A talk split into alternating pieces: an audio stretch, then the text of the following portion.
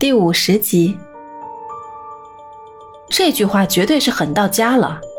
萧华脸色极其难看，感觉事态难以控制，又怕被萧晨玉给出卖，一时间不知道该说什么。同时在场旁听的还有财务部的韩诺，第一次见到伊夏这种气场，对这个只有二十一二岁的年轻人，他深感佩服。有机会一定要找他好好聊聊天。萧晨玉看着萧华，萧华给他使了个眼色，让他别再说话。接着便替他解围道：“不如这个计划换个人重新做吧。”我真是没想到，你一个企划部的小职员，竟有如此大的本事。伊夏不依不饶，将一摞文件甩到桌上，怒声讲道：“这是你近三个月的账目支出，每个月都有两三笔款项到账。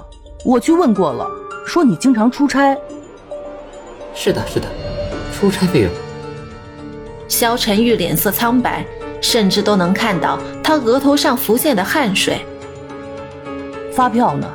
去哪里出差？去会见哪个单位？明细呢？我可知道你的生活状态每个月都有好转。还有你的女朋友，最近又给她买了钻戒吧？你才进公司不到半年，每个月就几千块钱。你还有什么事儿是我不知道的吗？萧晨玉完全傻了，萧华也懵了，瘫坐在椅子上，绝对不可以让一夏再说下去。萧华大声向萧晨玉喊着：“你这个成事不足的家伙，公司留着你有什么用？马上收拾你的东西，滚蛋！”在座之人都冷冷的看着，一夏嘴角露出得意的笑容。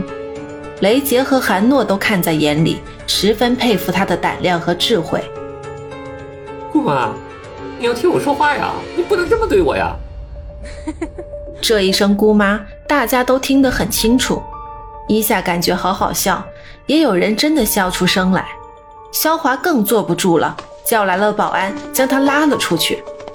有些人假装没听到，一下赶紧解释道。这到处认亲的习惯真是不好，以后都注意点，做好你们手里的工作，别有事就出来认妈。是是。两个企划部的职员配合一下回答着，肖华的头都快炸开了，以后再想安插眼线就很难了。陈经理竖起大拇指，众人都给予一下好评，他年纪小，做事认真，一丝不苟。对于肖华和肖晨玉之间的关系，他怎么会不清楚？公司正需要这种人才。这敲山震虎真是一步好棋，既让肖华亲自除掉了肖晨玉，又让一些人知道了伊夏的真实能力和态度，让他们知道怎么去选择。伊夏现在在公司逐渐有了威信，想轻易动一下，谈何容易？会议室的角落里。静静地坐着两个女人，目光都凝聚在伊夏身上。二人有着各自的想法，是敌是友还都不知道。一位是销售部主管汪冬雪，另一位便是行政部主管白鸽。观察一下今天的表现，分析此人的实力和背景，不知不觉中，他二人的目光对视在了一起，一种莫名的仇恨和敌意在二人心中产生。众人散去，萧华一直没有回过神来。春雨还在埋怨着他，说一下并没有想象中的那么配合。肖华也感觉到这个人软硬不吃，应该对他有点行动才行。雷杰陪着伊夏走向办公室，陈经理先行离开，身后的韩诺快走两步跟了上来。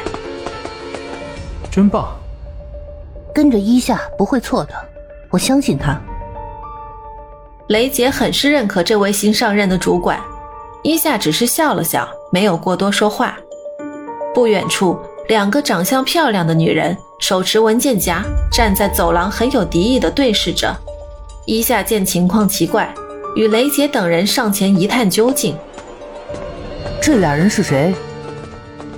那位马尾辫、脸很干净的是行政部主管白鸽，对面的是销售部主管汪冬雪。这两个人都出现在名单里，如果没有分析错的话，白鸽应该就是第二法则的人，而汪冬雪是肖华安排在销售部的未来经理人选。现在，汪冬雪才是最为关键的。资料上显示，自从汪冬雪得到重用后，很多会议上的提案都是销售部率先赞成的。这颗牙必须要除掉。伊夏提醒着身边的雷杰和韩诺，穿过还在对峙中的二人，走向电梯。见是伊夏，白哥和汪冬雪都各退一步，三人都是主管级别。就伊夏今天的表现，证明了其能力和一丝不苟的性格。中午，很多员工都选择了公司食堂作为用餐地点。远远望去，白哥独自一个人坐在窗边发呆。伊夏拿着餐盘走到他身边，打起招呼：“嗨，再不吃饭就要凉了。”等白哥反应过来时，伊夏已经坐到他的对面。杨主管，干嘛这么客气？都是同级别的人。我要有您这本事，我老公也不会受这窝囊气了。你老公？她老公是之前销售部的主管，同样是第二法则的人。抬头一看，正是雷杰。他手拿餐盘走到伊夏身边坐下，手中的勺子不停地在青菜里面搅和着，想看看能不能找出一片肉来。嘴里接着说道：“差不多三个多月前，她老公被人陷害，说是与客户私下有联系，为第三方公司搭建协议，从中获利。举报人就是当时销售部的小职员汪冬雪。”杨主管，白哥刚想说什么，就被伊夏打断了。以后叫我伊夏就行。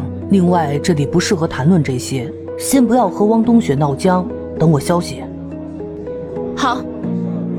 下午上班时间，奇怪的事情发生了。雷杰、张小阳、韩诺、白鸽四人的手机都分别收到了信息，上面写着：晚上八点，浪漫夏日酒吧六号包房。天已经黑了，大家在门外徘徊了好久，确定没有人跟踪，才走进了酒吧。一提到是六号包房的客人，天少很是用心，叫小乐去门口看着，任何人不得擅自入内。四人到齐后，伊夏这才进屋，点了两瓶酒和大家喝起来。萧晨玉虽然被搬掉了，但他只是个不争气的小角色。汪冬雪做事谨慎，想弄倒他不太好办。伊夏把自己的调查结果拿出来与大家分析。他还意识到一件事：只有把汪东学弄出局，其他暗藏在公司里的耳目才会逐一现身。那我们应该怎么做？在杨总去世的这些日子里，第二法则的人就像没有了依靠，每天都是混着过日子，有了别人的把柄也不敢说，没有了强有力的上司，没有了可靠肯为自己出头的人。现在好了，伊夏出现了。就算他的职位并不高，可不知为何还是想跟着他大干一场。我有个计划，我需要你们配合一下。大家都期待着伊夏的计划。说回来，当初杨总挑选这十个人作为第二法则，一是政治立场坚定，二是头脑聪明冷静，都是可造之材。如果有一天要解散第二法则，那这些人必将得到重用。包厢门打开了，天少走了进来，跟几位说道：“春雨带着朋友来了。”